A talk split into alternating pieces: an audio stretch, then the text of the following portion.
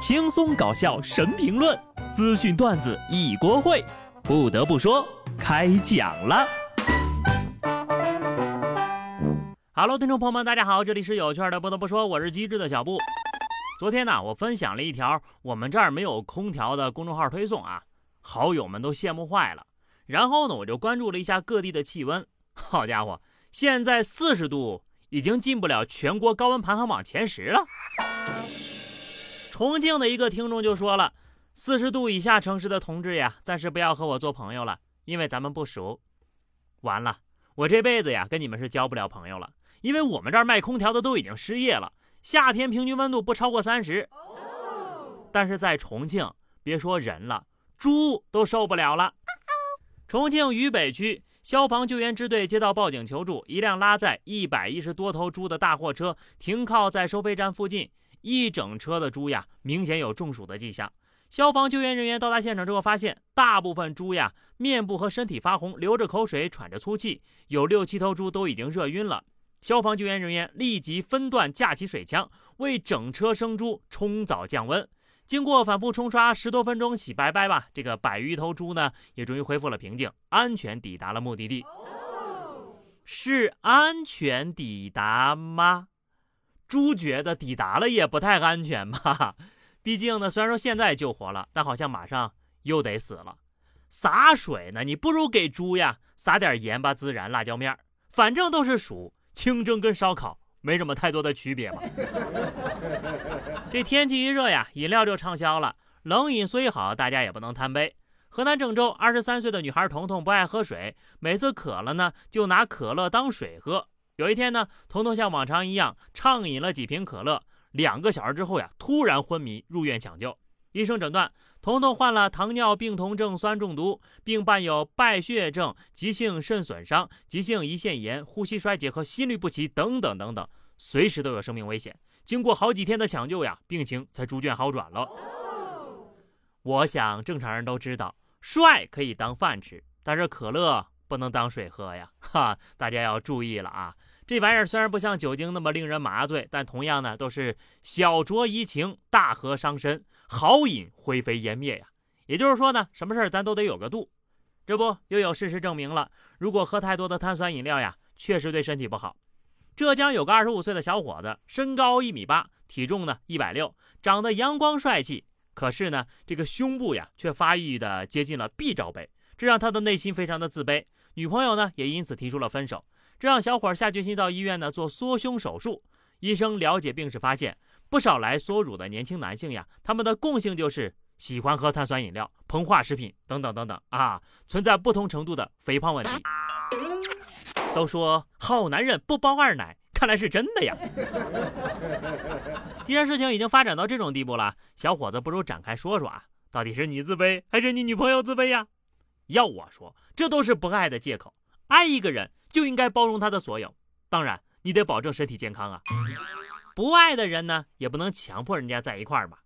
江苏苏州一女子应聘进了一家公司做文员，七夕节呢，她收到了鲜花。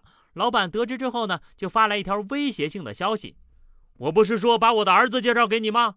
如果你不愿意的话，就没有工作了。我就是想把你介绍给我儿子，才给你谈的工作。”该女子表示非常的诧异。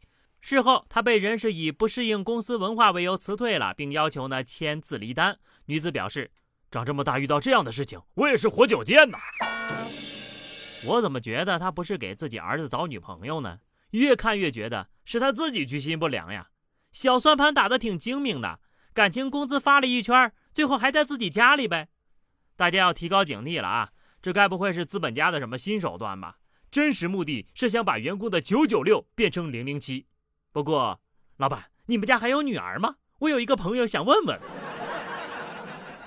感情的事儿呢是不能强求的，不合适就赶紧散了。山东冠县一男子因为妻子不接自己的电话，酒后拨打幺幺零询问该怎么办。接警员表示这不在警方管辖范围之内呀，却引来了男子的破口大骂。随后呢，他又多次拨打幺幺零，继续辱骂接警员。警方找到该男子之后呀，他还向民警扔砖头。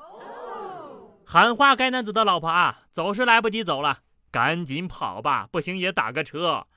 面对上门的警察，他都敢扔砖头，可想而知，面对自己手无寸铁的妻子时，他能做出什么事儿来？不得不说，也不能再让酒精背锅了。出了什么事儿都赖啊！他喝了酒，喝了酒啊！管管自己，救救酒吧！建议加大对这种电话的处罚力度。用来救命的报警电话被这样滥用，那真正需要报警的人被耽误了，该咋办呢？我现在就要报警！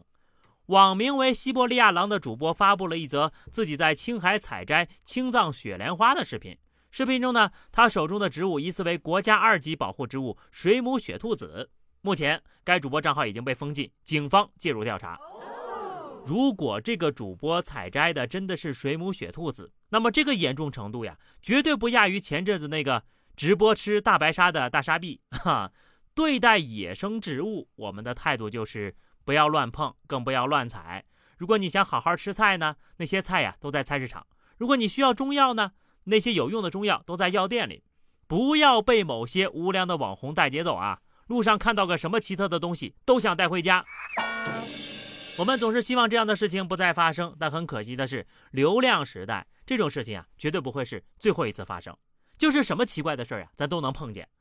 爱马仕官方商城上架了一款自行车，卖十六万五。据了解呀，这款自行车已经在上海的门店卖光了。我不知道这辆车骑起来的感觉是什么样的，我只知道，如果我买了这种车回家。这辆车骑我还差不多，啊不对，我穷的没有十六万五，甚至没有一个自行车。那么这辆车要怎么锁呢？用普通的铁链锁吗？啊，不过买得起这种车的人呢，估计买回家也不会骑出去，顶多放在他们大院子里当摆设吧。希望哪天呢，我能认识一个买得起这类奢侈品的大佬，给我分享一下。使用这些东西的感受。